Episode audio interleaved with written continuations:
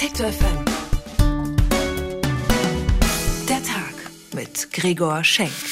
Am Freitag, den 11. Januar, nicht irgendein Tag, sondern der Tag, an dem die Musikredaktion von Detektor FM ihre Köpfe zusammensteckt. Das tun wir, weil wir vor ein paar Wochen zum großen Jahrescharts-Voting aufgerufen haben. Wir wollten von Ihnen wissen, liebe Hörerinnen und Hörer, was waren Ihre Lieblingsplatten 2018? Welche Alben haben Ihr Jahr musikalisch geprägt? Und heute wollen wir das Ergebnis nicht nur kundtun, sondern auch auseinandernehmen. Wir werden uns die Top 10 vornehmen, werden ausführlich über diese zehn Alben sprechen, und zwar zwar in Form einer ja, quasi On-Air-Redaktionskonferenz. Zu viert sind wir heute hier. Bei mir im Studio sind Anke Behlert. Hallo. Lars-Hendrik Setz. Moin. Und in der Leitung haben wir noch Doris Helpold. Schönen guten Tag. Ich möchte mit äh, einer kurzen Umfrage starten. Als ihr das Ergebnis gesehen habt, die Top 10 äh, Detektor FM Jahrescharts, wie viele von diesen zehn Alben kanntet ihr vorher schon so richtig gut im Sinne von, ja, habe ich mich 2018 intensiv mit beschäftigt? Fünf wo man dazu sagen muss, dass du auch die äh, meisten Alben der Wochen ähm, schreibst und anhörst. Ich habe so richtig intensiv, ehrlich gesagt, nur eine Platte davon gehört. Kannst du jetzt bitte den Raum verlassen? also die anderen habe ich natürlich auch gehört, aber so, wie du gerade gesagt hast, ne, dass ich mir die zu Hause nochmal dann wirklich eingängig reingezogen habe, das war wirklich nur ein Album, das, ähm, das mich so sehr begleitet hat, ja. Doris? Ich kann eine 2 in den Raum werfen an der Stelle. Okay, dann mache ich noch mit einer viereinhalb äh, weiter. Ohne da jetzt zu viel zu spoilern, das verrät vielleicht schon so ein bisschen das Ergebnis, war auch für uns relativ überraschend. Ähm, wir steigen gleich ein in die Top 10 und fangen an mit Platz 10, arbeiten uns dann nach vorn und davor hören wir noch einen Song, der 2018 bei Detector FM in Dauerschleife lief und bei dem in der Redaktion sehr oft die Boxen laut aufgedreht wurden. Hier ist Aerobik mit Urlaub in Italien.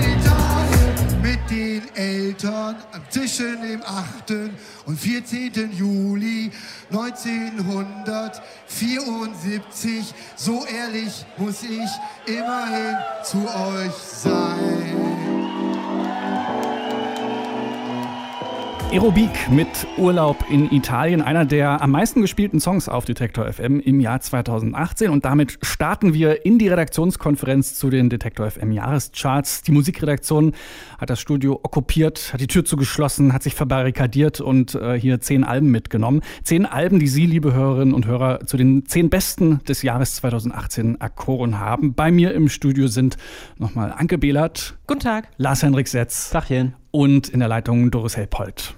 Hallo. Und bevor wir uns jetzt gleich die Köpfe einschlagen über diesen Alben oder aber vielleicht ja auch Hand in Hand harmonisch äh, einer Meinung sind, gucken wir mal, geht's los mit Platz 10.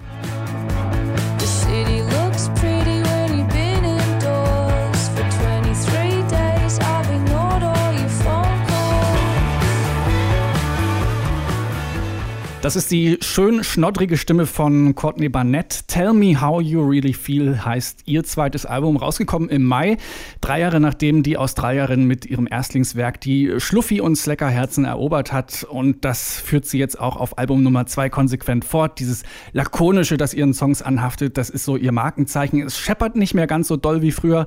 Der Blick ist so ein bisschen mehr nach innen gerichtet. Tell Me How You Really Feel heißt das Album. Und jetzt auch die Frage, die ich jetzt mal hier in die Runde werfe. Wie sind eure Feelings für Courtney Barnett? Tell me how you really feel. Ich finde, sie passt wirklich sehr gut in den Zeitgeist, weil sie etwas macht, was äh, man bei vielen Künstlern 2018 gesehen hat, meiner Meinung nach, dass sie diese mondänen, alltäglichen Geschichten erzählt und das auf so eine imperfekte Art und Weise. Also der Sound ist immer ein bisschen, bisschen raw, habe ich mir aufgeschrieben hier. Mhm. Ähm, auch vielleicht eine Zeitgeistsache. Ist immer so ein bisschen rough, nicht so, man hat nicht so das Gefühl, dass das wirklich so zu Ende produziert ist, sondern es ist einfach gewollt, dass da irgendwie noch Raum ist, dass da irgendwie äh, diese Kanten sind, dass sich das auch vielleicht wieder mehr nach Band anhört als äh, nach einem krassen Studio und nach irgendwelchen Sounds aus dem Computer. Ähm, und das finde ich macht sie auf eine ziemlich coole, lässige Art. Also ich habe ein gutes Gefühl. Ist ja auch das, was musikalisch so ein bisschen passiert, dieses ungeschliffene, wo du jetzt so ein bisschen meintest, das ist so ein bisschen der Zeitgeist, das findet sich ja auch so ein bisschen auf der inhaltlichen Ebene wieder. Es gibt diese viel zitierte Liedzeile, äh, Men are afraid that women will love at them, women are afraid that men will kill them.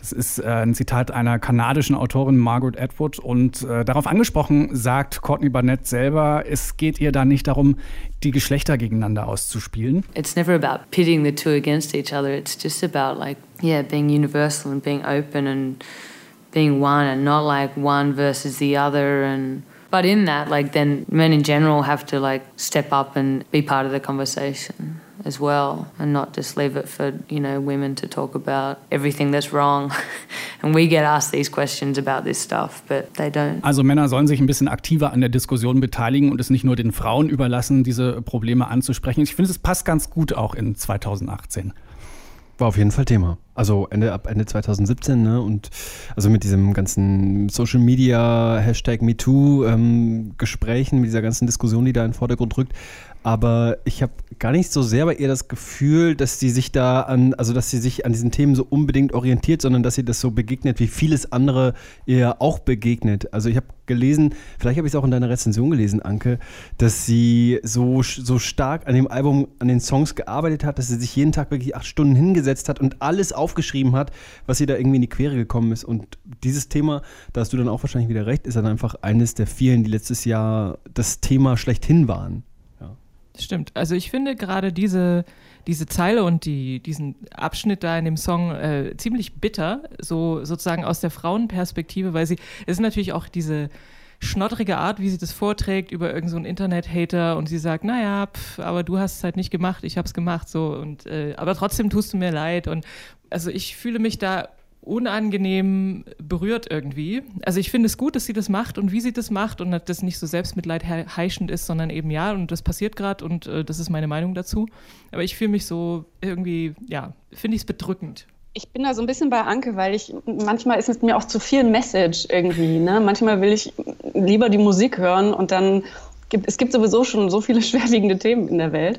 Ähm, und dann hört man das auch noch auf irgendwie gefühlt zehn Songs. Ähm, dass man nochmal da mit der Nase draufgestoßen wird, dass gerade eben nicht alles so, so richtig geil ist. Ähm, das ist mir auch fast ein bisschen zu viel bei Courtney Barnett. Ach, aber ich finde, das ist wichtig, das muss man ja auch machen irgendwie in, in so einer Zeit, in der das so dringlich ist, so, so, so ein Thema. Ähm, das Problem, das ich vielleicht so ein bisschen mit dem Album habe, ist so dieses, das ist vielleicht so ein typisches zweites Albumproblem. Ähm, beim zweiten Album singt man immer über das, äh, was man seit dem letzten Album so erlebt hat, während man beim ersten Album über das singt, was man das ganze Leben über erlebt hat, ja. Und, und bei Courtney Barnett, ich glaube, der Zeitraum war jetzt drei Jahre zwischen den Alben. Wenn man jetzt das Album mit Kurt Weil, was sie 2017 gemacht hat, rausnimmt. Stimmt, stimmt, da war ja noch eins. Und ne, es gab diese Geschichte mit diesem Online-Troll, über den sie singt mhm. äh, und der ihr irgendwie geschrieben hat, ja, wenn, wenn ich eine Tüte Buchstabensuppe essen würde, würde ich bessere Songs schreiben als Courtney Barnett oder so. Mhm. und, und sie singt darüber. Und das ist, finde ich, immer so ein bisschen, ja, okay, da sind dann die Themen ausgegangen vielleicht auch. Es ist auch jetzt äh, irgendwie eine ganz andere Dimension des Trolling, als was man sonst so erlebt. Also das, da gehe ich so ein Stück weit mit, dass ich das jetzt auch gar nicht so, diese, diese, diese Ursprungsgeschichte gar nicht so interessant finde, aber was sie daraus macht, dann wieder schon. Und ich würde ein Stück weit widersprechen. Mir ist das nicht in den zehn Songs oder ich weiß nicht, wie viele Songs das Album jetzt genau hat, entgegengekommen. Ich habe zum Beispiel den Song, den wir eben kurz angespielt haben, City Looks Pretty, den finde ich, der verleiht mir ein total gutes Gefühl. Und da habe ich gar nicht das Bedürfnis, überhaupt mir diesen Text durchzulesen und über irgendwas nachzudenken. Vielleicht tue ich dem Song damit auch Unrecht. Ähm, aber das ist so ein, finde ich, so ein Feel-Good-Rock-Song. Und das das finde ich an ihr so cool, dass sie da eine coole, ausgelassene Balance findet. So, das will ich, glaube ich, sagen. Also, dass es weder das eine so krass hervorgehoben wird, noch das andere. Ähm, das steht gar nicht so richtig im Kontrast. Also, es ist dann ist sie wieder so mondän, ist sie wieder so alltäglich, dass eben der Alltag auch aus diesen ganzen Sphären besteht, aus Dingen, die man haben will, die man nicht haben will, aus guten Stimmungen, schlechten Stimmungen. Das macht sie, finde ich, ganz, ganz prima auf der Platte. Also ich sehe da eigentlich gar kein zweites Album tief. Aber ich gerade alle Menschen, die jetzt mehr auf Texte hören, also mhm. es gibt ja Leute, die unterschiedliche Musik hören, die werden natürlich jetzt äh, aufschreien, weil gerade dieser Text, der klingt zwar total happy, äh, City looks pretty, aber eigentlich geht es ja darum, äh, Anke hat es, glaube ich, auch beschrieben, dass sie, äh, dass ihr Leben so traurig ist, weil sie auf Tour ist und keine Zeit mehr hat, ihre Freunde zu sehen und alles furchtbar findet. Ähm, Finde ich ganz interessant, dass du da so einen ganz anderen Eindruck von diesem Song hast. Aber es ist doch schön, wenn es auf mehreren Ebenen funktioniert. Das finde ich ist auch eine Qualität von der Künstlerin oder einem Song. Können wir doch mal ja. so stehen lassen. Lass uns Musik hören. Ähm, Courtney Barnett, ich habe rausgesucht Nameless Faceless.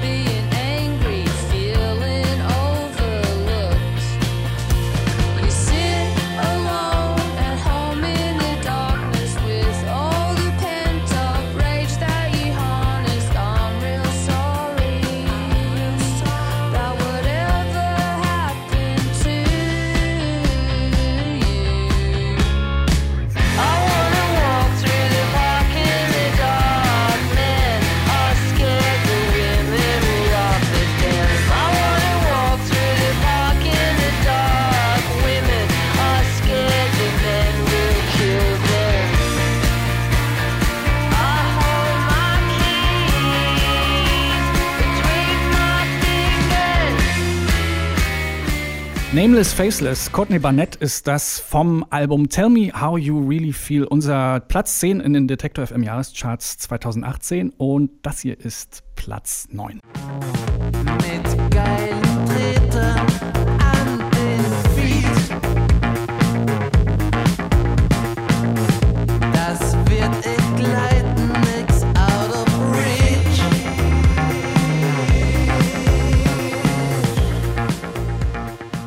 Ja, mit geilen Tretern an den Feed äh, steppen hier Klaus-Johann Grobe auf Platz 9. Äh, Klaus-Johann Grobe aus der Schweiz, Sevi Landolt und Daniel Bachmann stehen dahinter.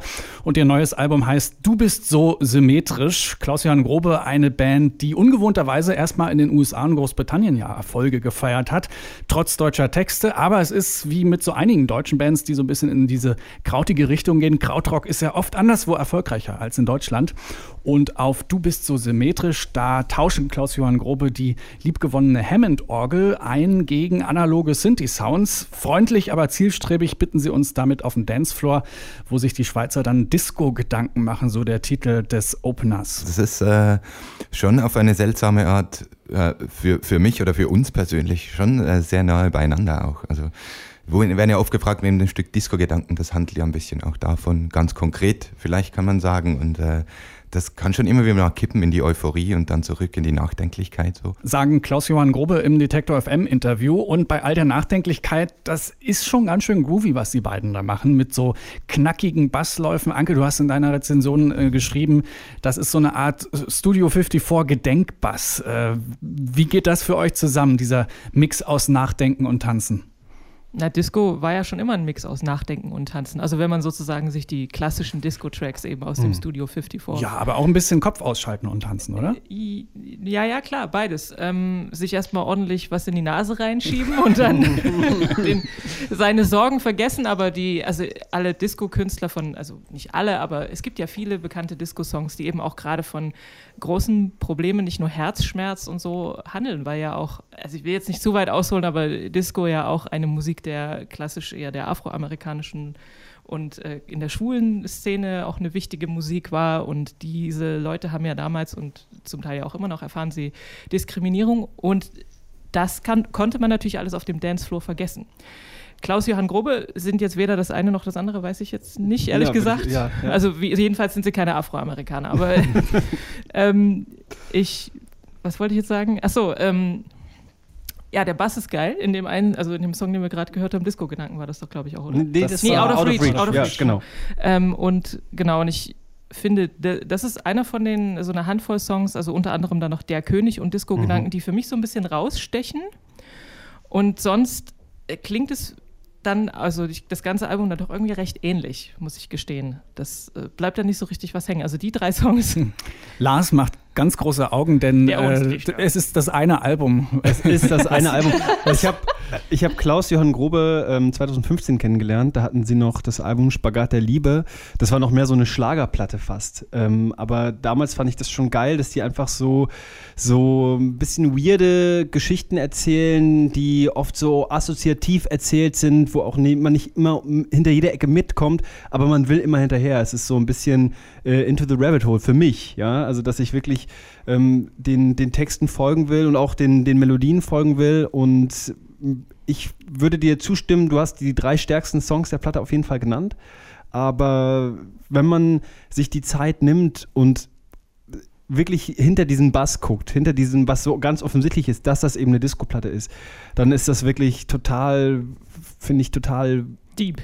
Ja, nicht total deep. Also wir reden hier nicht über Opus 3, sondern wir reden hier darüber, dass es da noch viel zu entdecken gibt. Aha. Und das finde ich dann eben nicht auf einer politischen Ebene, was du eben erzählt hast, was so Disco ähm, ja ausgemacht unter anderem, sondern eben auf dieser, was sie ja auch in diesem Interview erzählt haben, auf dieser sehr intim emotionalen Ebene. Also dass es, dass es eben dieser auch dieser Kontrast ist zwischen ähm, so Dancing with Tears in my eyes, äh, ne? dass man so eben was, was macht, auch unter Leuten ist, dass man irgendwie was auslebt, was ausstrahlt und gleichzeitig in sich irgendwie zerrissen ist. Und das fand ich total cool auf der Platte. Ähm, ja, hat mich richtig fasziniert und ich höre das, höre das Album jetzt noch gerne. Ich habe es mir, als sie in Leipzig auf dem Konzert waren, ähm, war, war ich fasziniert von, von dieser Power, die diese Musik ausstrahlt, ja. Und von den Skills des Bassisten. Das war wirklich, das war wirklich Wahnsinn. Sie haben da einen Song gespielt, der nicht auf dem Album ist. Das ist ein Cover, äh, ne? Das ist ein Cover von äh, Odd, Odd Couple. Mhm. Der Song heißt Strom. Äh, kann ich nur empfehlen, auch sich den mal reinzuziehen in Klaus-Johann Grobe Cover. Und der ist so schon 130 BPM oder so und die haben den irgendwie gefühlt in doppelter Geschwindigkeit gespielt und der Bass spielt dann nur Sechzehntel. Also Mhm. das ist wirklich äh, irre. Aber das hat mit der Platte ja wenig zu tun. Mich erinnert so ein bisschen an die Sterne von vor 20 Jahren, als die noch so richtig schweißtreibenden Funk gespielt haben. So ein bisschen in die Richtung oder in, in so ein Gefühl versetzt mich das. Ja, stimmt. Als die Sterne vor 20 Jahren Musik gemacht haben, weißt du, wo ich war? Da hast du noch Schreck geguckt. Da habe ich noch Schreck geguckt Und, in der äh, ersten Klasse. Gehofft, dass äh, die, nee, was hatten wir neulich, äh, im Fernsehen läuft. Die Mini-Playback-Show. Die Mini-Playback-Show, die durfte ich als Kind nämlich nicht gucken. Okay, generationsübergreifend möchte ich da jetzt noch Doris in die Runde äh, einbeziehen. Ach, ich gebe Klaus-Johann Grobe auch absolut die Groove-Punkte, die ihr alle schon erwähnt habt, unter anderem auch für die Songs, ähm, die da auf eurer Lieblingsliste stehen. Ansonsten muss ich gestehen, dass es bei mir auch nicht so richtig in die Euphorie gekippt ist, wie äh, der Mann sich gerade selber ausgedrückt hat, ähm, sondern dass ich auch so ein bisschen davor stand und dachte, okay, ähm, bei den Songs, die so klingen wie Musik aus einem Computerspiel aus den 80ern, da steige ich dann ehrlich gesagt ein bisschen aus. Und deswegen wundert es mich ehrlich gesagt auch, dass das in der Top 10 ist. Also ich finde das Album geil, das ist keine Frage, das habe ich jetzt schon gesagt. Aber es ist überhaupt nicht ähm, Music for the Masses. Also es Mhm. ist wirklich äh, diese, diese Krautnische und auch in dieser Krautnische finde ich was sehr Besonderes. Ja. Es gab ja 2018 noch andere Krautbands, ähm, Simoya zum Beispiel, die ganz anders klingen, ja, viel mehr das Genre eigentlich bedienen und finde ich in der Hinsicht dann schon spannend, dass unsere Hörer sich dafür entschieden haben, das hier mit reinzunehmen. Finde ich auch. Für die Band selbst ging das Jahr 2018 ja nicht so schön zu Ende. Die hatten äh, bei einem Gig in Amsterdam äh, wurde ihnen der Bus aufgebrochen und sämtliches Equipment gestohlen. Das Alles. Wirklich, wirklich alles, bis Alles zum letzten. Kabel, jedes Effektgerät, jeder sündhaft teure Sinti aus den 80ern, den man so auch nicht mehr zu kaufen kriegt wahrscheinlich. Schlimm. Das verurteilen wir. Das verurteilen wir Das sehr. verurteilen wir und spielen jetzt, um Klaus Johann Grobe zu feiern, Out of Reach.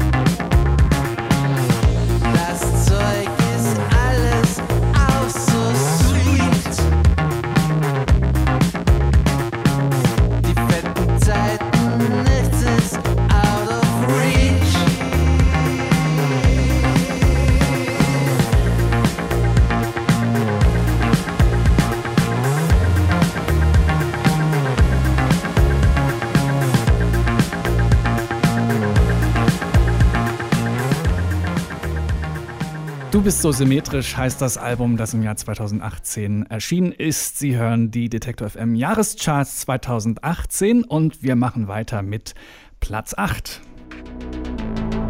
She cannot share her DNA. She will make president. Sie ist die Pop-Präsidentin der Schweiz, könnte man sagen. Also nochmal Schweiz auf Platz 8, äh, Sophie Hunger und ihr Album Molecules. Sophie Hunger ja eigentlich bekannt für ihren äh, ja, Folk-Jazz-Hybrid, mit dem sie zum vielleicht größten Pop-Export aus der Schweiz aufgestiegen ist. Auf Molecules klingt sie plötzlich ungewohnt elektronisch, das konnte man jetzt eben auch schon ganz gut hören. Ein Virus, mit dem sie sich in Berlin infiziert hat, sagt sie. Ja, das ist wirklich so. Ähm, es ist vielleicht auch ein Klischee, aber wie Klischees sind ja immer auch wahr. Ähm, ja, hierher gezogen und auch angefangen mit ähm, gewissen ähm, Subjekten äh, mich herumzutreiben, die sehr viel Techno hören und da äh, tief in diesem Sumpf sind und angefangen, diese Sprache zu lernen und auch ähm, etwas dabei zu empfinden und auf einmal äh, ja so eine Sucht zu entwickeln für so gewisse auch Frequenzen. Also Sophie Hunger suchtet jetzt Frequenzen. Gleichwohl muss man sagen, das ist jetzt natürlich kein Techno-Album, was sie da gemacht hat. Da wird natürlich viel gesungen. Es geht um persönliche Brüche, aber auch um gesellschaftliche Analogien. Berghain-Blues nennt das der Musikexpress. Ist damit gar nicht so weit weg von den eben gehörten Klaus-Johann Grobe eigentlich, oder? Das ist auf jeden Fall ein Genre, das nur ein Musikjournalist erfinden kann. Berghain-Blues? Ja, auf jeden Fall. Das stimmt. Ja. Ähm, was war die, wie, war die, wie war die Frage? Naja, dass man mit diesem Konzept elektronische Musik und eigentlich aber auch sich über viele Dinge einen Kopf machen, ja, ein bisschen schon in diese Klaus-Johann Grobe-Richtung geht. Das weiß ich nicht. Das glaube ich eigentlich nicht. Weil elektronische Musik, ähm, wäre jetzt meine These, ohne dass ich eine musikwissenschaftliche Ausbildung habe, viel weniger Tradition hat als so eine Funk-Disco-Platte. Die steht in einem viel längeren Schatten, als, als jetzt so nach Berlin zu ziehen und aus dem eigenen Folk-Jazz ähm, Folk Electronic Techno Jazz zu machen. Vor allen Dingen daran kann man sich ja auch die Finger verbrennen. Das ist auch oft schon gescheitert, dieses, ähm, ich habe mich vorher vor allen Dingen mit Saiten und Tasten beschäftigt und jetzt äh, mache ich hier Filterkurven und Frequenzen. Das ist, ähm, ist ja den Weg, den viele beschreiten und an dem sich aber viele auch die Finger verbrennen. Paul McCartney zum Beispiel. Oh, stimmt. Kam jetzt so ein ganz schlimmes Oh, ja. äh, Autotune-Lied raus, ja. Aber Lars hat ihn trotzdem erkannt, erstaunlicherweise. Aber gut, das ist äh, ein Anderes anderes Thema. Thema. Paul McCartney, finde ich, kann auf jeden Fall von Sophie Hunger lernen, denn ähm, ja, um den Weg wieder, die Brücke wieder zurückzuschlagen, ich finde, äh, ohne dass ich jetzt großer Sophie Hunger-Fan bin, ähm, musikalisch die Platte richtig geil, weil sie wirklich diesen, dieses Technoide, also dieses, dieses so, was so mechanisch, fabrikmäßig klingt, dieses raue, wirklich schön mit einbringt, ohne dass die Platte selber irgendwie jetzt besonders schmutzig oder ähm, zu krass elektronisch, zu krass platt klingt, sondern sie verbindet das wirklich cool mit diesen, mit den Themen, die sie hat, mit der Art und Weise, mit der, mit der Gitarre, die sie spielt. Ja, also sie verbindet das einfach so, führt das so zusammen, als wäre das etwas, was zusammengehört. Toll gemacht. Ich bin ja notorisch jetzt nicht der größte Fan von elektronischer Musik, aber ich muss auch gestehen, dass ich, also gerade jetzt auch der, aus der äh, Liste der Top 10 dieses Album herausstechend finde, weil sie, wie Lars auch gerade schon gesagt hat, diesen Sprung in die Elektro-Richtung sehr gut macht und eben äh, also hier ist wirklich ein Beispiel dafür, dass es funktioniert hat und ich finde, die Platte kann man super gut anhören, ohne gelangweilt zu werden. Allerdings hatte ich trotzdem so stellenweise das Gefühl, dass ich, wenn ich nicht aufpasse, plätschert es mich so ein bisschen in eine verträumte Situation, wo ich nicht mehr aufpasse. Aber aufpassen lohnt sich bei der Platte, finde ich, denn man kann so ganz spannende Gedankenspiele entdecken. Äh, She Makes President zum Beispiel, der Song, den, der, den wir kurz angespielt haben, ist ja geschrieben als, als Reaktion auf so einen Bericht im Vorfeld der amerikanischen Präsidentschaftswahl, in dem es hieß, dass die Wählerinnen das Zünglein an der Waage sein werden. Und sie hat sich das dann so ausgemalt als so weiblich geprägte Zukunftsvision. Naja, und dann wurde eben Trump gewählt. Also man kann auf diesem Album äh, ganz schöne Geschichten entdecken. Ich würde Doris äh, zustimmen und dir auch, Gregor. Ich glaube, man braucht wirklich die Geduld fürs dritte Hören, dass man an diese Botschaften rankommt. Also ich habe auch gemerkt, dass mich an dem Album beim ersten Hören auf jeden Fall mehr die Musik interessiert hat, als die Themen, die verhandelt wurden. Mhm. Und wenn man dann wirklich noch ein zweites oder drittes Mal rangeht, was man ja im Alltag, glaube ich, wenig macht heutzutage, wenn man jetzt eine neue Platte bekommt, dann muss es wirklich, muss man wirklich schon auch den Willen haben, auch noch ein drittes Mal hinzuhören. Aber wenn man das macht, glaube ich auch, dass man bei ihr da belohnt wird. Nicht nur in She Makes President, ich fand der Still Pain Left, fand ich zum Beispiel auch einen starken Song. Äh, Tricks habe ich mir aufgeschrieben, den fand ich richtig gut auch. Also die Geduld muss man aufbringen, aber ich glaube, da wird man belohnt dann. Tricks ist auch bei mir hängen geblieben, ist so ein bisschen krautiger, der Song, und den hören wir jetzt auch. Sophie Hunger mit Tricks. There's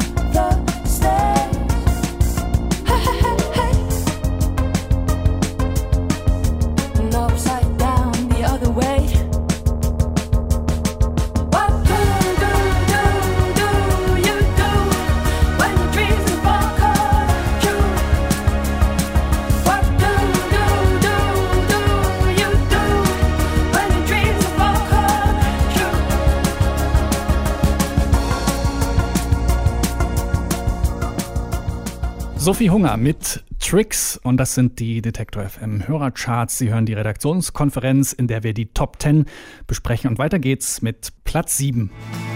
Ich erzähle dir alles und alles ist wahr. Electric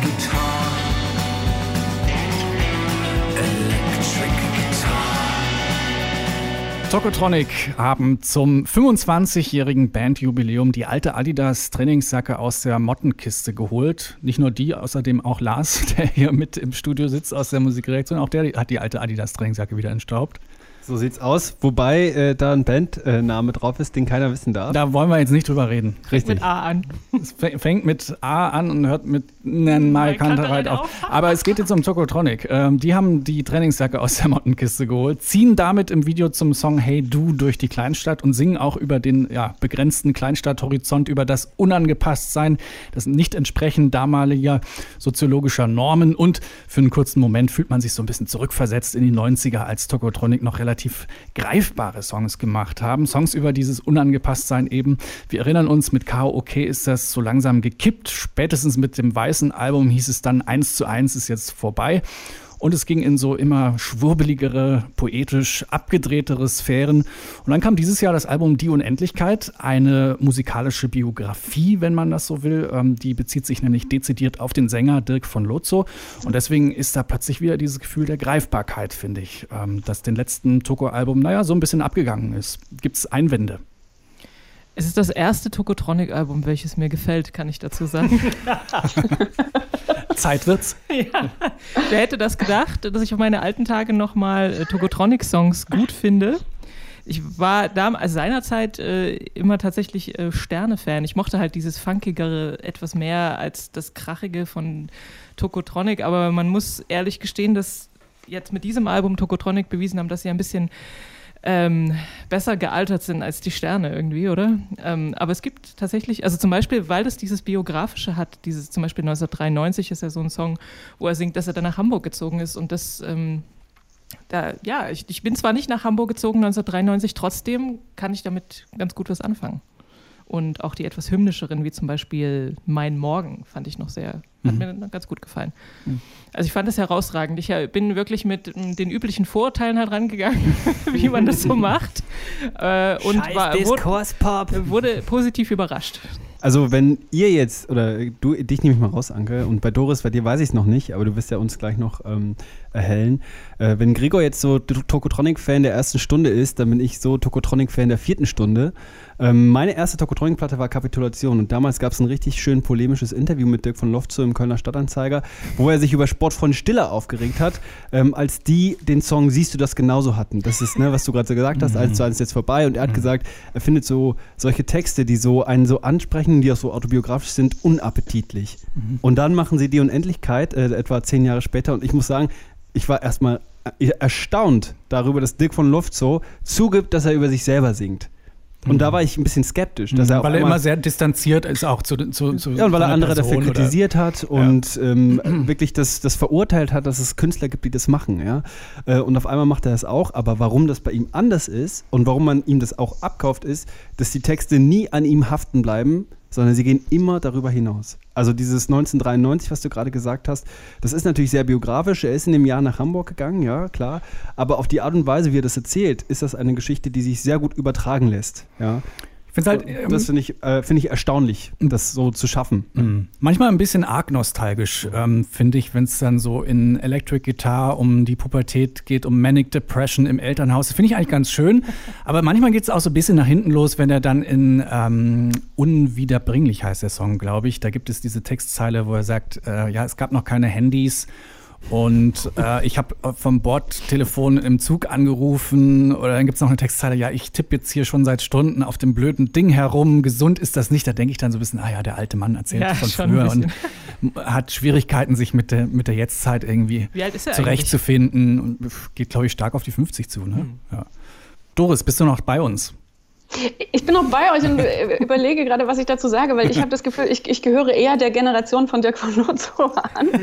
ähm, unter anderem deswegen mag ich diese Platte sehr. Und ähm, ich, ich finde das gerade gut, dass sie eben äh, sich nicht so schade dafür sind, zu sagen, okay, früher haben wir das zwar so gedacht, aber ähm, jetzt komme ich halt in so ein bisschen ein et- retrospektiveres Alter, ähm, wo mir meine Jugend vielleicht nochmal anders äh, in den Sinn kommt oder ich die ganz anders betrachte und dass ich Dinge, die ich früher äh, komplett und äh, total abgelehnt hätte, äh, jetzt vielleicht doch noch mal ein bisschen vorsichtiger überdenke. Und das mag ich so an Tokotronic, dass man die, mh, dass die sich schon noch entwickeln und hinterfragen und dass man eben nicht äh, immer nur das kriegt von Tokotronic, was man erwartet, ähm, sondern dass sie eben manchmal halt so ein Ding machen, wie sagen, oh, äh, hätte ich, hätte ich nie gedacht, aber jetzt hat er doch eine Autobiografie, eine musikalische gemacht. Und das Ganze dabei auch noch musikalisch so, so spannend und großartig, dass ich einfach, äh, ich bin äh, immer noch und immer wieder begeistert von Die Unendlichkeit. Und ich finde es musikalisch auch streckenweise sehr erfrischend, weil es sind wieder so alte, schmissige Toko-Hits irgendwie drauf. So Electric Guitar oder auch dieses Ich lebe in einem wilden Wirbel, äh, bis uns das Licht vertreibt. Das sind so schmissige Toko-Hits, wo irgendwie beim Konzert die Leute ihre Hornbrille in die Luft werfen und äh, in den Moshpit gehen. So. Und sich die Adidas-Jacke vom Körper reißen. Ja, genau. Und das alte Panther-T-Shirt und. mh. Das ist immer schwer, wenn ich mit Gregor auf so ein Konzert gehe. Das ist wirklich wie so. Ja, nee, ich, ich will da gar nicht weiter drauf eingehen. Ja? Wir hören Musik, Togotronic, Electric Guitar.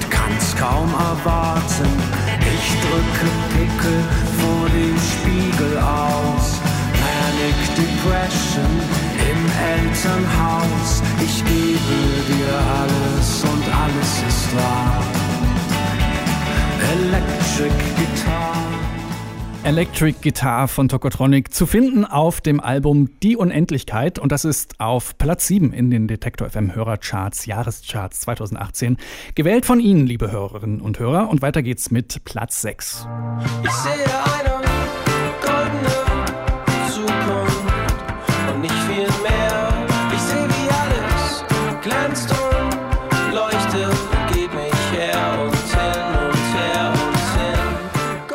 Der Sänger und Songschreiber Florian Sievers ist eigentlich Teil der Gruppe Talking to Turtles und hat in einer Auszeit der Band mal so ein bisschen mit deutschen Texten rumgespielt und dabei ist quasi wie aus Versehen sein neues Projekt entstanden. Das Paradies heißt das und Goldene Zukunft sein Debütalbum. Aus einem Spieltrieb heraus würde ich es jetzt mal nennen, habe ich einfach in der Pause aus Spaß an der Freude und nur für mich äh, mit so deutschsprachigen Zeilen rumgespielt.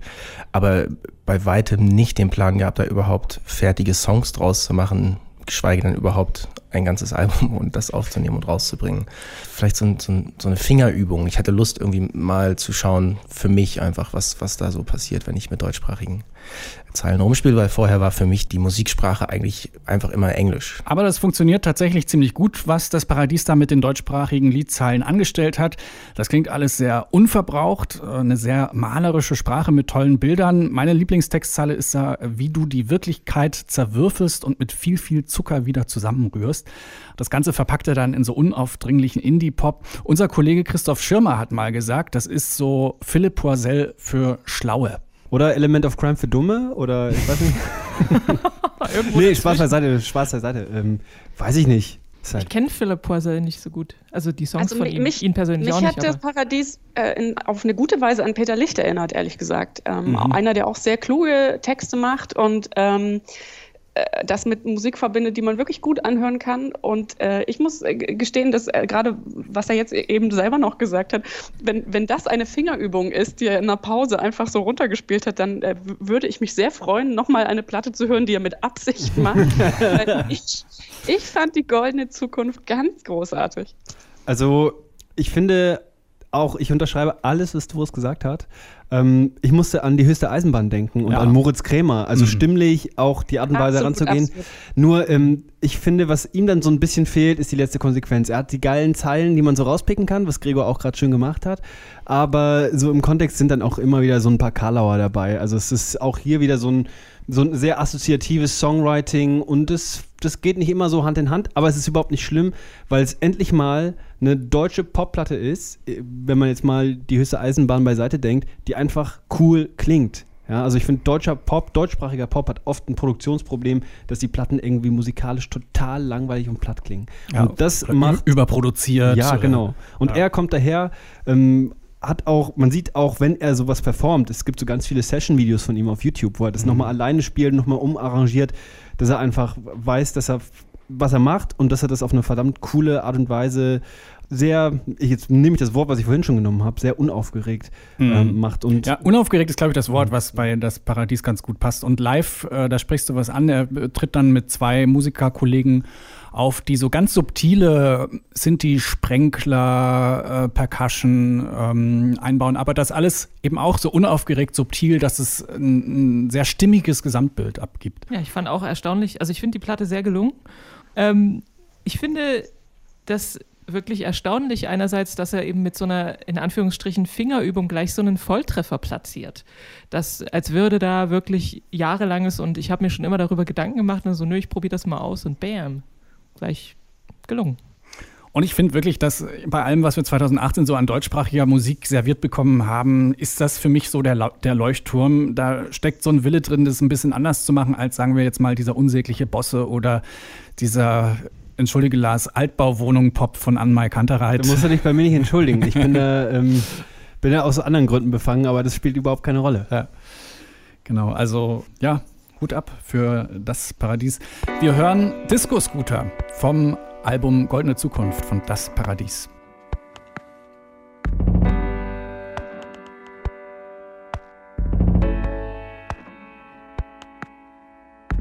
Der Morgen graut, es gibt schönere Farben.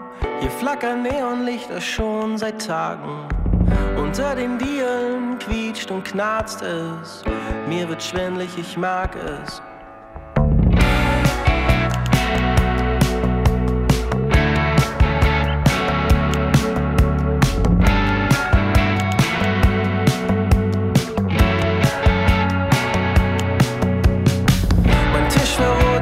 Tag wird weich. Es ist windstill und die Wolken ziehen am Fenster vorbei. Die Nachbarn, sie winken mir zu, endlich passiert was. Und ich merke die Fliehkraft. Wir wohnen in Zentrifugen zwischen Disco-Scootern und draußen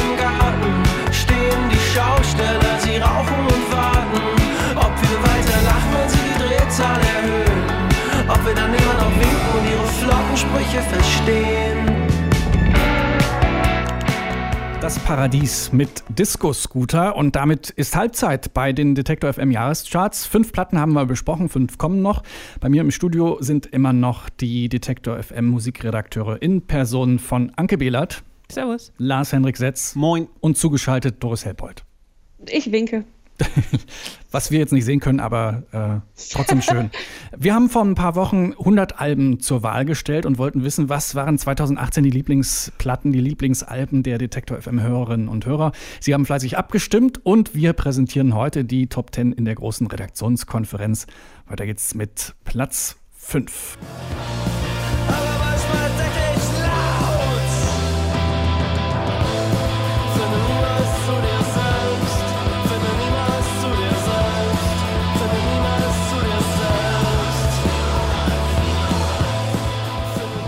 Da wird fleißig Luftgitarre und Luftschlagzeug gespielt hier im Studio. Die Nerven heißt die Band Fake das Album und ist damit jetzt schon das dritte deutschsprachige Album in Folge hier in unseren Top Ten. Ein Trend zeichnet sich ab, könnte man sagen.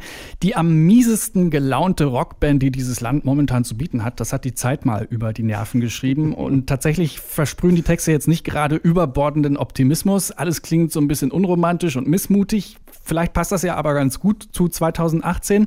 Es ist das vierte Album der Stuttgarter Band und für viele alte Fans wird es wahrscheinlich das äh, Früher waren sie besser Album sein, denn ganz so krachig und neusig wie damals sind sie nicht. Sie wagen ein bisschen mehr Pop und ich würde mal behaupten, mh, keiner hier in der Runde ist jetzt der größte äh, Post-Punk-Noise-Verfechter. Hm, Also- ungläubiges. Äh, Das muss, ähm, das muss man ein bisschen differenzieren, finde ich, weil es diese Szene, diese Post-Punk-Noise-Szene, die ist immens groß und man muss, glaube ich, schon wirklich hart drauf stehen, um das alles geil zu finden, was da kommt.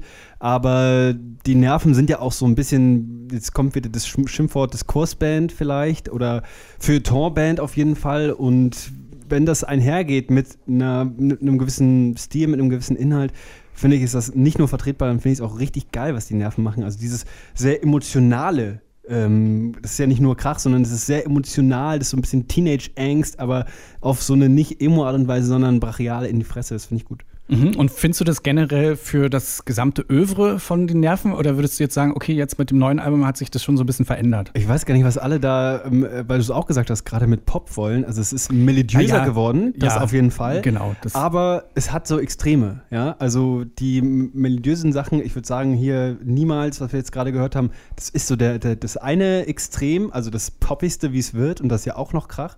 Und dann dem gegenüber stehen so Songs wie eben äh, Frei, finde ich, also es ist ein völlig ungenießbarer Song, ja. Das kann, da kann von Pop überhaupt keine Rede sein. Also insofern, da glaube ich, persönlich ist so dem Feuilleton, äh, sind die da der Band so ein bisschen auf den Leim gegangen oder dem PR-Manager von, von Die Nerven. Ich sehe da jetzt nicht so richtig was Poppiges drin. Also wenn, dann ist es Avantgarde-Pop, aber es ist ja auch eine Erfindung. Ich, ich fand ja tatsächlich genau wegen dieser Bandbreite, die Lars gerade besprochen hat, fand ich die Platte ein bisschen unentschlossen, weil es äh, schien mir dann nicht so richtig, äh, vielleicht auch den Nerven nicht so ganz klar gewesen zu sein, in welche Richtung sie jetzt dann am liebsten gehen wollen. Und dann haben sie gesagt, ah, machen wir einen Song so und den nächsten so. Ich, ich, kann, ich bin da zwiespältig.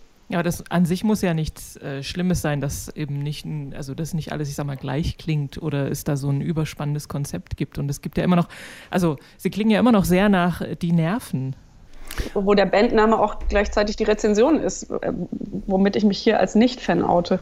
Ich glaube, das ist, also für mich ist das eher so eine Musik, die ich mir gerne live anschauen würde, aber auf Platte geht sie mir tatsächlich dann ein bisschen auf die Ich Nerven. habe sie live gesehen mal und ich muss aber auch sagen, ich werde nicht so richtig warm mit der Band. Ich gehe mit vielem d'accord, was sie so an Haltungen, Einstellungen, dagegen sein transportieren ähm, oder auch mit dieser emotionalen Wucht, Lars, was du meintest.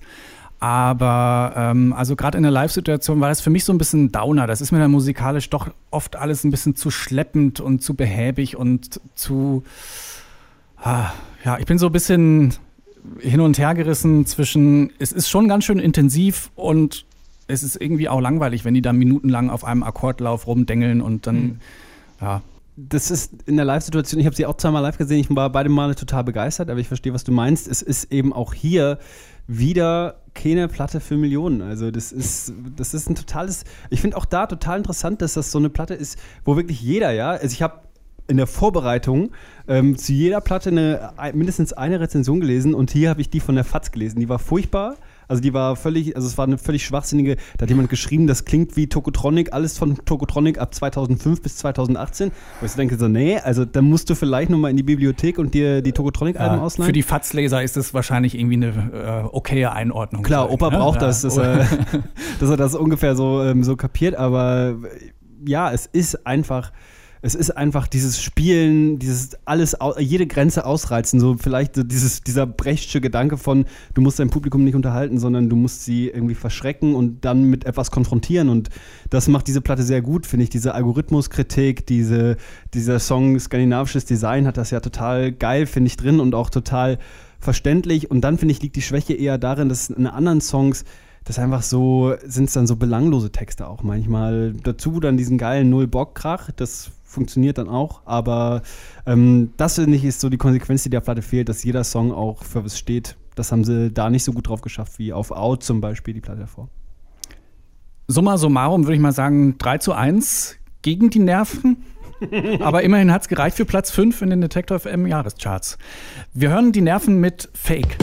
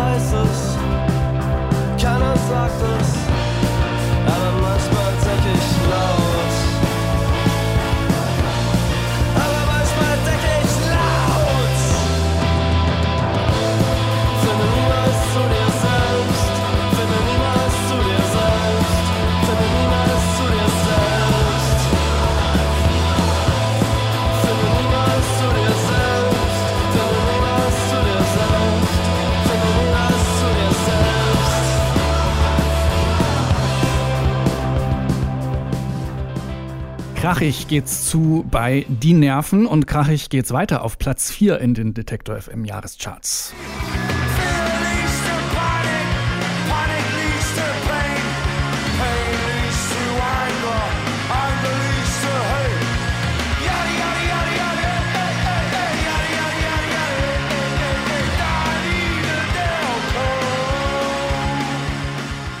So, da soll noch mal einer sagen, dass Gitarrenmusik tot ist. Bei dem äh, sehr guten Radiosender BBC Six Music war das hier auf Platz 1 in den Jahrescharts. Bei uns ist es auf Platz 4.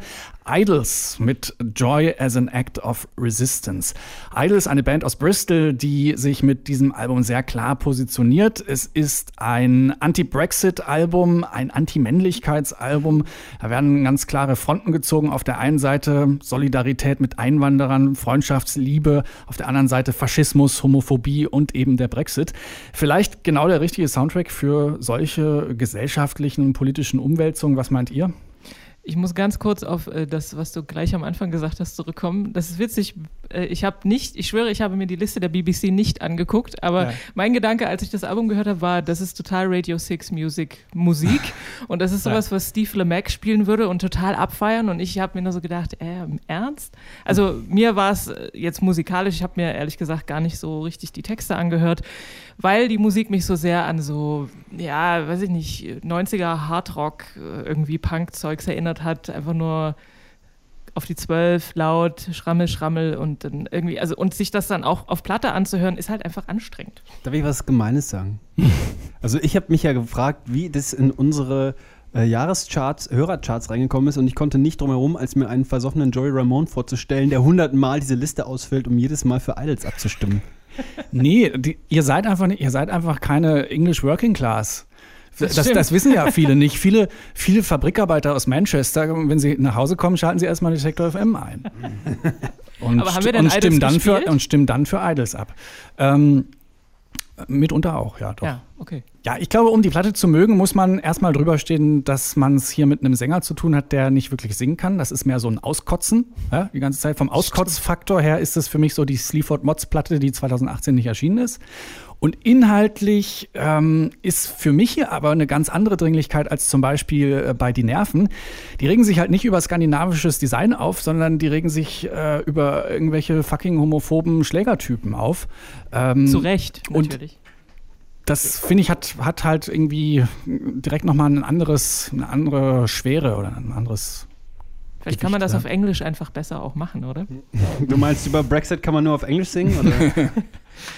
äh, so direkt und trotzdem nachdrücklich.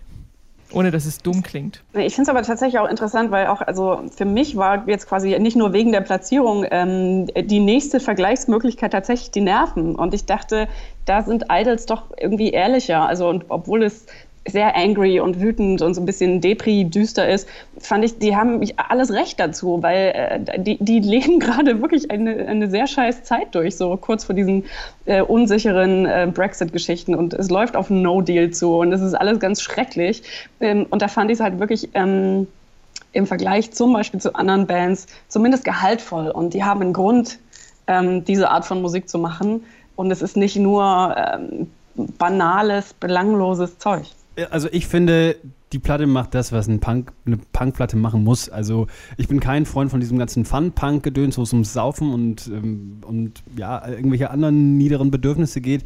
Äh, und das ist dann einfach, gerade dieser englische Punk, einfach dagegen sein, gegen das Establishment äh, und auch gegen äh, diese konservativen oder rechten Strukturen zu sein, ist für mich so ein Standardprogramm. Und deswegen kann ich ehrlich gesagt nicht so was Besonderes in dieser Platte sehen, weil so klingt jedes britische Punk-Album der letzten 30 Jahre. Also für mich als Nichtkenner, und da wird jetzt jemand kommen und sagen, nein, dieses Clash-Album ist aber total geil und dieses, ja, klar, da habt ihr, da hat man auch, kann man mich super leicht angreifen, da hat man wahrscheinlich mit jeder Argumentation recht. Es klingt halt mehr nach Aber- 2018, weil The Clash haben, haben sich noch nicht über, über das Männlichkeitsbild äh, echauffiert. Ja, aber es ist ein vertonter Twitter-Account, also mehr ist es in meinen Augen nicht. Das. Wessen vertonter Twitter-Account? Ja, von so einer, weiß nicht, von so einer Bristol-Antifa-Gruppe, aber ja. Also ich, mich hat es, äh, ich, Doris, dein Argument finde ich total gut, finde ich auch total richtig, äh, aber mir hat das jetzt nichts gegeben, also weil es eben darüber hinaus dann irgendwie doch nicht weder besonders zeitlos ist, nicht besonders originell. Dann solltet ihr euch zumindest mal den Auftritt bei Later ähm, with Jules Holland angucken. Mhm. Da haben die einen ziemlich legendären Auftritt hingelegt und ähm, ich glaube, die machen live zum Beispiel großen Spaß. Joy as an act of resistance. So sieht's aus. Und wir hören äh, Samaritans, ein Song eben über Männlichkeit. The Mask of Masculinity is a Mask, heißt es da. Und weiter, I'm a real boy and I cry. Und dann gibt's da noch so ein Katy Perry-Zitat mittendrin, äh, I kissed the boy and I liked it. Äh, verpackt allerdings in einen sehr maskulinen Sound. Ein kleiner Geniestreich, wie ich finde. Hier sind Idols mit Samaritans.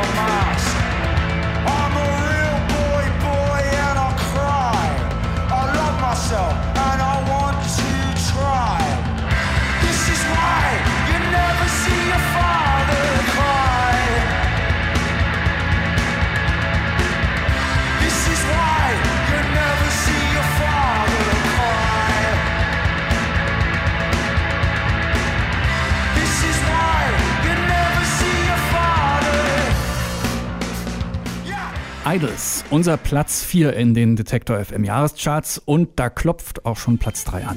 wants to be the first to say goodbye.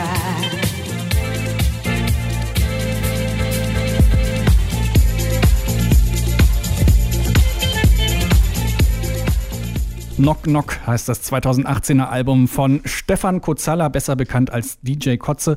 Und der war ja noch nie so gut darin, sich auf irgendwas festzulegen. Er ist eben nicht der 0815 DJ, der die Meute bedient, die nach der Bassdrum lechzt, sondern er tobt sich in äh, den verschiedensten Genres aus. Diese Musik will einfach nicht zugeordnet werden. Das funktioniert mal im Club, mal im Wohnzimmer, mal auf der Yogamatte.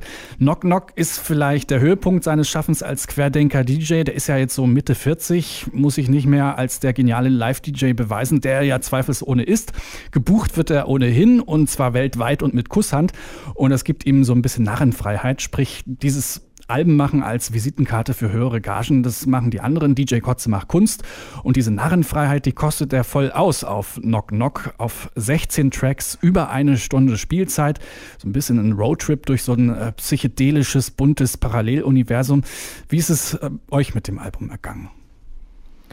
Ja, es wird auf jeden Fall nicht langweilig. Es ist sehr experimentell, geht in alle möglichen Richtungen und gerade auch durch diese ganzen Gastsänger sozusagen macht es mal das eine und das andere. Und im Gegensatz zu Idols, was wir gerade gesagt haben, ist das ein Album, was man auf jeden Fall im Büro auch hören kann. Da funktioniert es auch, finde ich. Ähm, ich äh, folge Cozy auch auf Instagram und ich muss gestehen, wenn ich mir das so angucke, was er so postet, denke ich mir, ach ja, ich wäre auch gerne Stefan Kozala. Wer wäre nicht Manchmal. gerne DJ Kotze? Ja.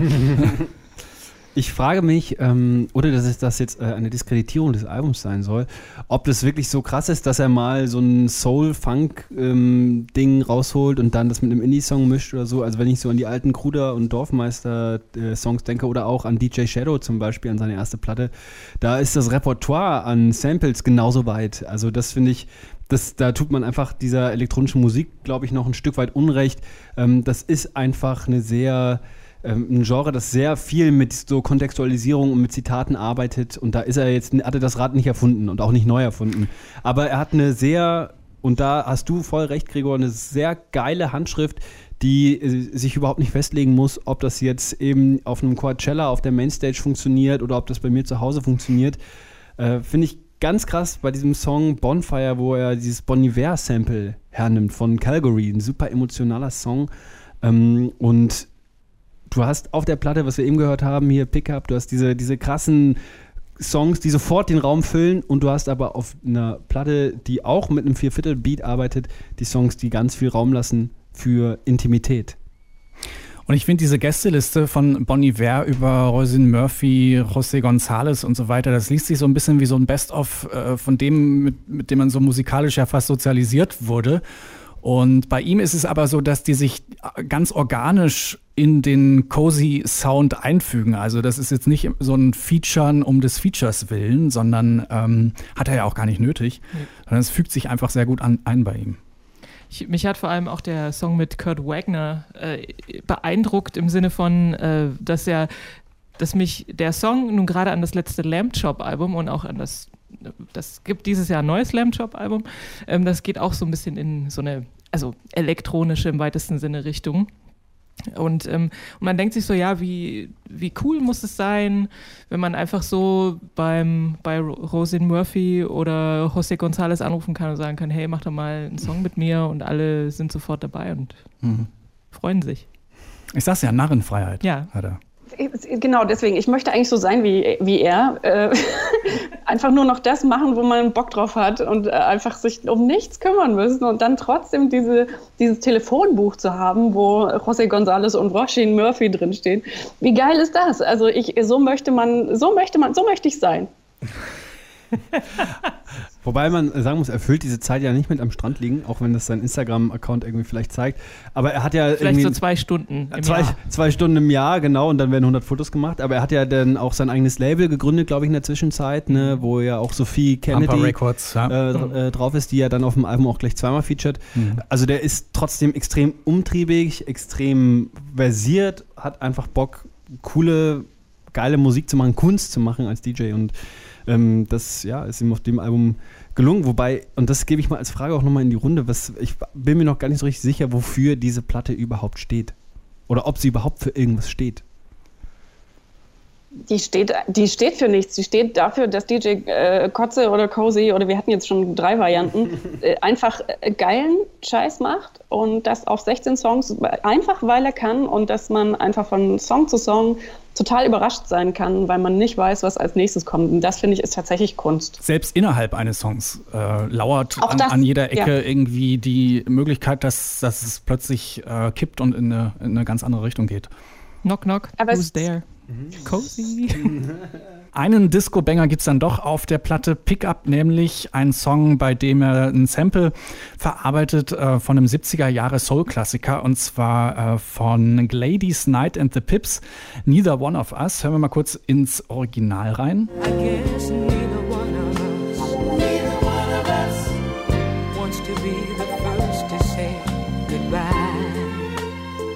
Ganz andächtig. Und hier klingt dann äh, die Version, die DJ Kotze in Pickup daraus gemacht hat. Hier ist er von seinem Album Knock Knock Pickup, DJ Kotze.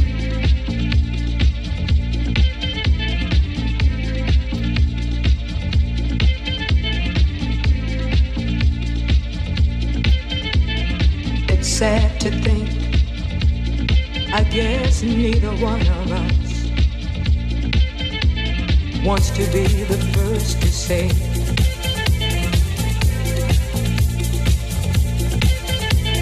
Wants to be the first to say goodbye.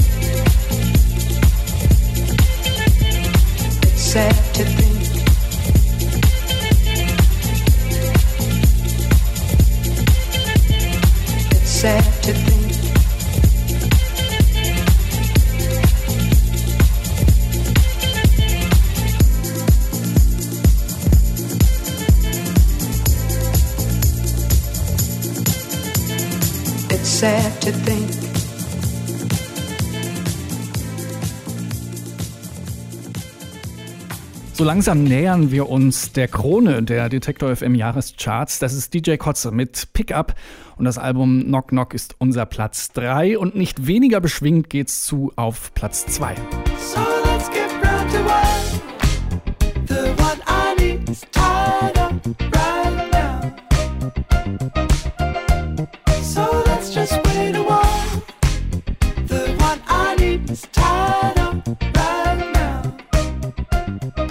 So, wir hatten ja vorher mit Idols die musikalisch härtere Schiene. Das hier ist dann der absolute musikalische Gegenpol. Softer und fluffiger geht's jetzt wirklich nicht. Das sind Parcels mit ihrem selbstbetitelten Debütalbum. Parcels, eine Band aus Australien, deren Wahlheimat mittlerweile Berlin ist. Die Erwartungen ans Debüt, die waren hochgesteckt. Schließlich haben sie kurz davor eine Single mit Daft Punk gemacht die ziemlich erfolgreich war.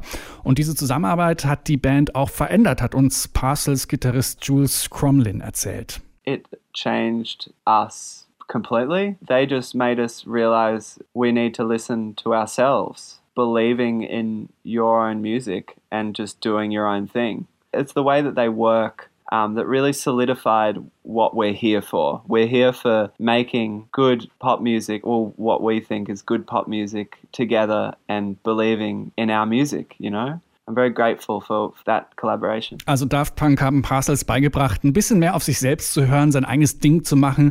Und das, was Parcels machen wollten, ist einfach gute Popmusik. Und was soll man sagen? Parcels haben abgeliefert. Zwar nicht ganz so diskomäßig wie in dem Song mit Daft Punk, dafür gibt's harmonieselige Mit-Tempo-Songs, toller Beach Boys-artiger Satzgesang, Yachtpop, stilsicheren Softrock, so ein bisschen der musikgewordene Zuckerschock. Äh, Ich gebe zu, nach einem Komplettdurchgang mit dieser Platte fühlt man sich so ein bisschen weich gespült, so bisschen eingelullt. Aber für mich war das 2018 die perfekte Urlaubsplatte. Ähm, Roadtrip durch Sizilien, Parcels im Auto, perfekter Soundtrack. Wie ist es euch ergangen mit der Platte? Genau so. Also die, die bringen einfach äh, so ein bisschen australische Sonne wieder ins Musikgeschehen äh, und auch hier ist, wird Lars wahrscheinlich gleich wieder sagen, dass die äh, kein Stück die Musikgeschichte neu erfinden. Und das ist aber auch okay, weil genau das, was sie gesagt haben und das, was du auch schon gesagt hast, machen sie. Sie machen richtig guten Pop und ich finde es ganz beruhigend, dass es immer noch Menschen gibt, die einfach sagen, hey, äh, lass uns ein bisschen Beach Boys ins Leben junger Menschen bringen und lass uns mal wieder ein bisschen Harmoniegesang machen. Das ist als Abwechslung und als Gegen, äh, Gegengift, hätte ich jetzt fast gesagt, als Gegenpol äh, einfach auch, glaube ich, total gut. Also Doris, wir haben uns in, dieser ander, in diesen anderthalb Stunden so gut kennengelernt wie wahrscheinlich noch gar nicht zuvor. Du hast mich nämlich direkt ertappt.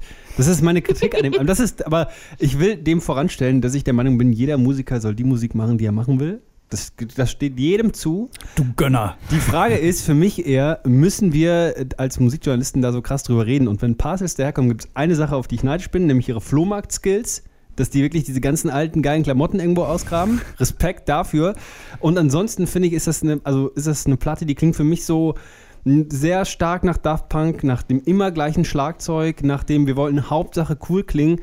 Und das darf gefallen, das darf vielen Menschen gefallen. Dafür ist es gemacht. Aber es ist nicht outstanding. Und jetzt ist das hier, also für mich auf Platz zwei ist es so, das ist ja, wie du gerade gesagt hast, das ist schon fast die Krone. Und wir sind ja nicht die Einzigen, die das so weit oben haben. Also da würde ich mir persönlich manchmal ein bisschen mehr Substanz wünschen, als, Hm. als nur dieses, diese Style-Schiene. Das ist Ah, mir ja, zu wenig. Aber genau deswegen sind es ja die Hörercharts und nicht die Musikkritiker-Charts, die wir jetzt machen. Und da finde ich, es hat es absolut die Berechtigung. Ja, voll, klar, voll. Es ist, eine, es ist eine Geschmacksfrage. Mein Geschmack ist es nicht. Ich fand, ich, also so beim Durchhören äh, ging es mir so ähnlich wie dir, Gregor, so ein bisschen weich gespült habe ich mich gefühlt, als wäre plötzlich alles so ähm, Aus Watte. mit so einem äh, genau Weichzeichner überlagert.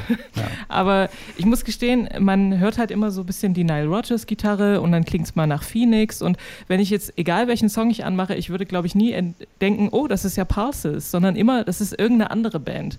Und es ist mir ehrlich gesagt zu wenig eigenes drin. Wobei sie doch am Anfang gesagt haben, sie wollen so gerne jetzt ihren eigenes Ding machen und gute Popmusik. Ja, man hört schon klar irgendwie die Vorbilder oder so, aber dieses dezidierte Stilbewusstsein, was die ja haben, das ist auch gar nicht mal so ohne. Also dieses mal eben Steely Dan und Prefab Sprout und Chick aus dem Ärmel schütteln, die sind noch blutjung, die Jungs. Also das Bild, das ich im Kopf hatte, war äh, 5 vor 8, kurz vor Schulstart und es sitzt so eine Reihe Jungs im, im Schulflur und einer ruft, hey, hast du Mathe? Ja, hast du dafür Englisch? Und so entsteht dieses Parcels-Album, also dass man sich das alles irgendwie so rannimmt und das so zusammenschustert aus dem, was halt schon da ist und das ist alles gut. Das Source-Material hinter dieser Platte ist wahrscheinlich und auch die Inspiration großartig, gar keine Frage, musikalisch, handwerklich, top, aber ja, mein Punkt ist, glaube ich, klar.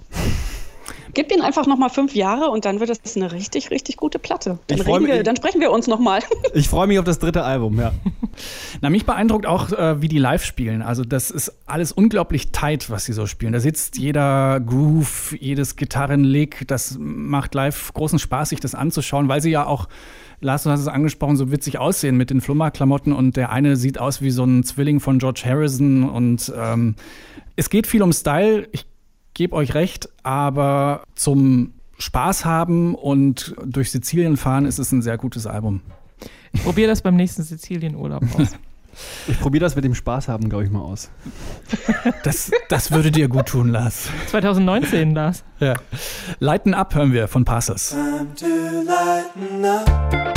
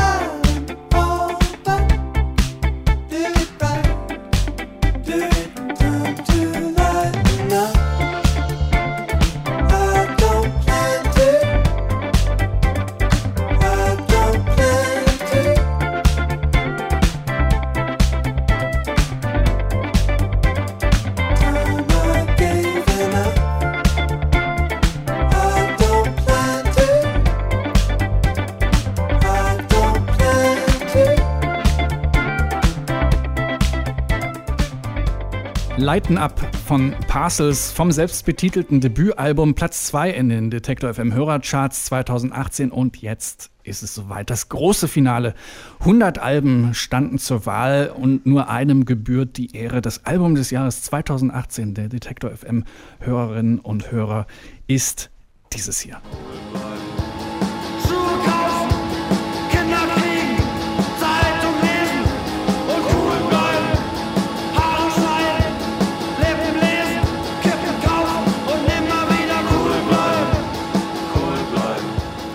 International Music heißt die Band. Die besten Jahre, das Album. Hand aufs Herz, wer von euch hätte damit gerechnet? Niemand, glaube ich. Niemand. Ich auch nicht. Ist schon ziemlich überraschend. Ne? International Music, ein Trio aus dem Ruhrgebiet, das äh, übrigens ohne den Schlagzeuger. Warte mal, warte mal. Düsseldorf. Ich dachte Essen. Essen. Was? Das waren doch meine die ist auch die, das waren doch die Düsseldorfer Nee, Moment, pass auf. und dann Ja, ja, pass auf. Ohne Drummer sind die ein Duo und das nennt sich The Düsseldorf Düsterboys. Und mit Drummer sind sie International Music. Aus Essen. Kommen äh, der Legende nach, nach aus Essen. Einigen wir uns auf Ruhrpott. Ähm, es gibt so ein paar musikalische Eckpfeiler entlang, der man sich äh, bei dieser Band abarbeiten kann. Wir haben Krautrock-Anleihen wie bei Can, wir haben Shoegaze-Gewaber wie bei Jesus and Mary Chain. Wir haben so psychedelische Auswüchse aller The Velvet Underground und textlich pendelt es irgendwo zwischen dem Dadaismus der Band Trio und der Verkopftheit von Japanik. Wie findet ihr das, was dabei rauskommt? Ich würde gerne noch ein Zitat der Band einschieben, Ja. was die Texte angeht. Die haben nämlich bei, äh, bei Puls mal gesagt, wir finden die Textästhetik von Udo Lindenberg und Marius Müller-Westernhagen auch total geil. Das ist schön, ist um Musikjournalisten einen von Latz zu werfen, die dann immer mit so Krautrock um die Ecke kommen. Ja. Ne, so war das gar nicht gemeint. Ach so. Also das passt ja alles auch zusammen. Also, und das machen sie auch. Also diese Krautrock und Velvet Underground und Michaels Songs erinnern schon ein bisschen an den frechen Westernhagen, oder? Also ich fand Ich lutschte an ihren Zehen. Aber Freiheit.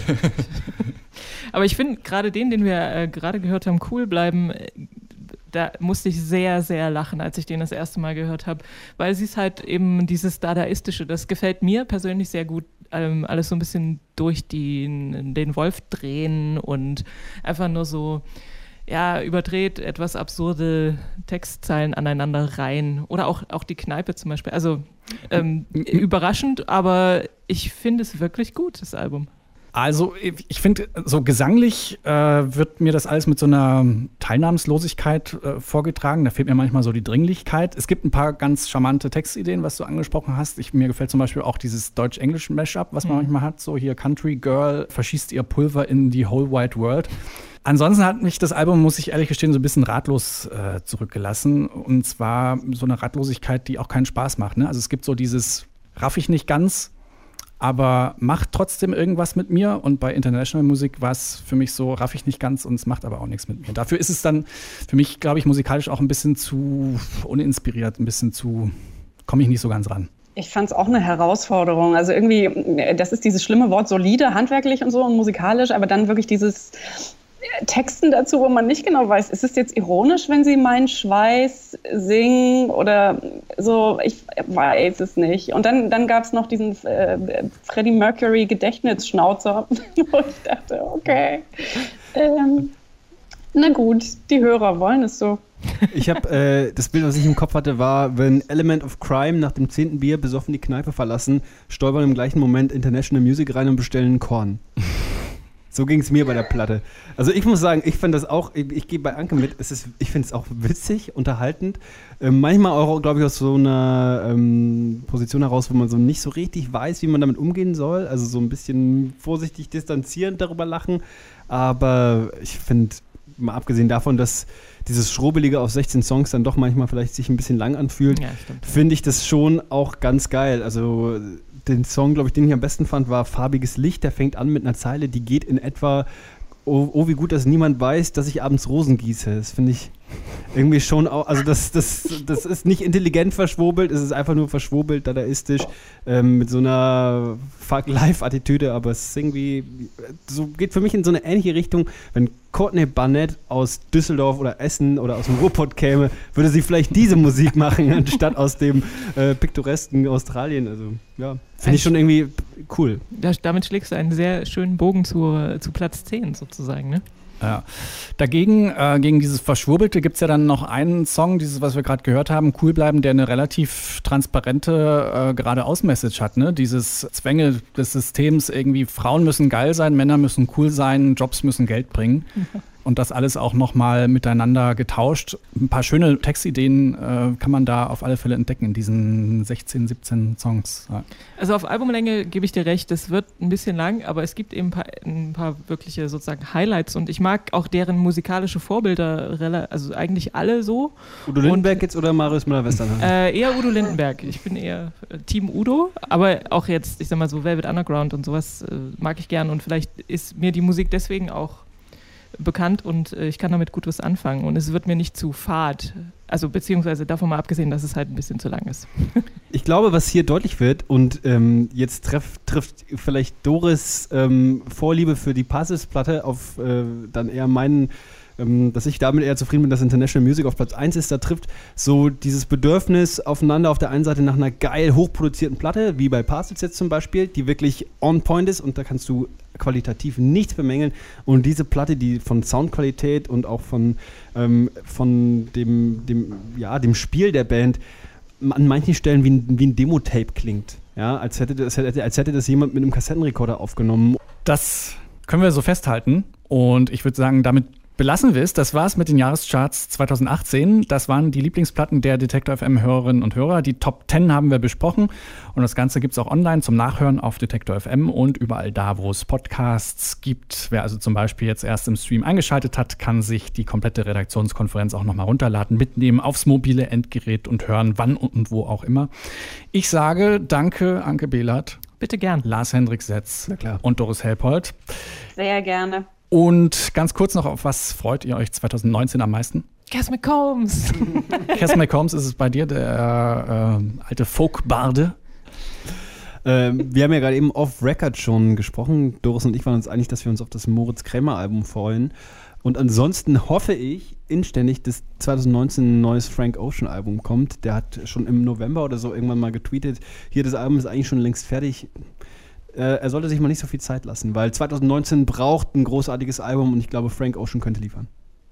Das gleiche, finde ich, gilt für Tame Impala. Da ist es, glaube ich, schon ein bisschen, äh, steht es schon fast fest, dass da ein neues Album rauskommt. Zumindest äh, haben sie den Headlining-Spot beim Coachella Festival äh, bestätigt neulich und das riecht doch streng nach einem neuen Album.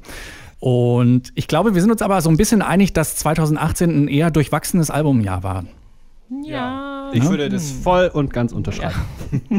Ja, es gab nicht so das äh, Überalbum oder die Überalben, wo man sagt, ja, die werden uns noch viele Jahre begleiten. Wo die Rolling Stones, das Rolling Stones Magazin in 20 Jahren dann ein Rückblickmagazin Die rausbringt. geilsten Alben aller Zeiten. Da, dieses Von Album, 2018. International Music, die besten Jahre, feiert 20-jähriges Jubiläum. Das Da wird, gibt's glaub ich, dann ein keiner, Reissue. dann kann er sagen. Ja.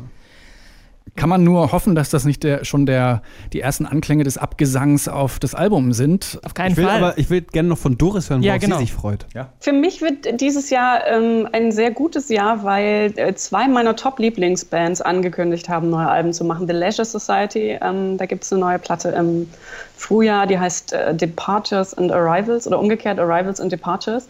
Und also das wird hoffentlich großartig. Und das andere war eigentlich auch für letztes Jahr schon angekündigt. The Divine Comedy wollte ein Doppelalbum machen. Er hat es nicht geschafft und sagt jetzt, dieses Jahr wird's aber. Ähm, das heißt, und wenn das beides passiert, werde ich in Fangirl Overdrive sein. Da könnt ihr euch schon mal auf was gefasst machen. Oha. Ziehen wir uns warm an. Vielen Dank in die Runde. Das war die Detektor FM Musikredaktionskonferenz zu den Jahrescharts 2018 und wir gehen raus mit Platz 1 International Music. Wir hören den Song Metallmädchen. Schön war's. Vielen Dank und bis zum nächsten Mal.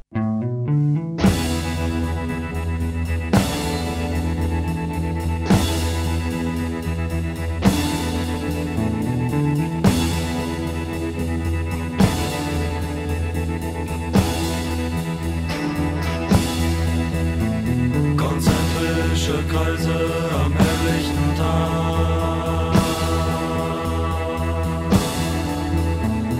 Ich schalte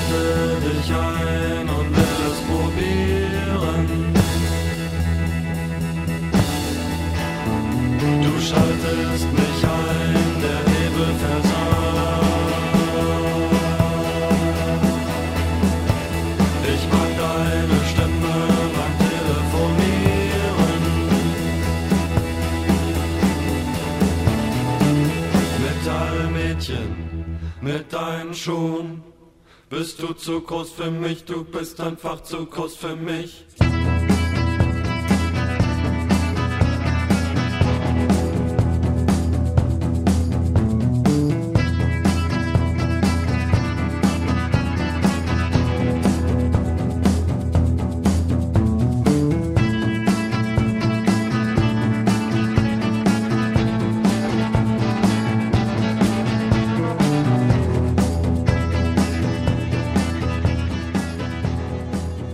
Ihnen gefällt Detektor FM? Unterstützen Sie uns. Mit Ihrer Hilfe können Sie Detektor FM noch besser machen. Alle Infos auf detektor.fm/danke.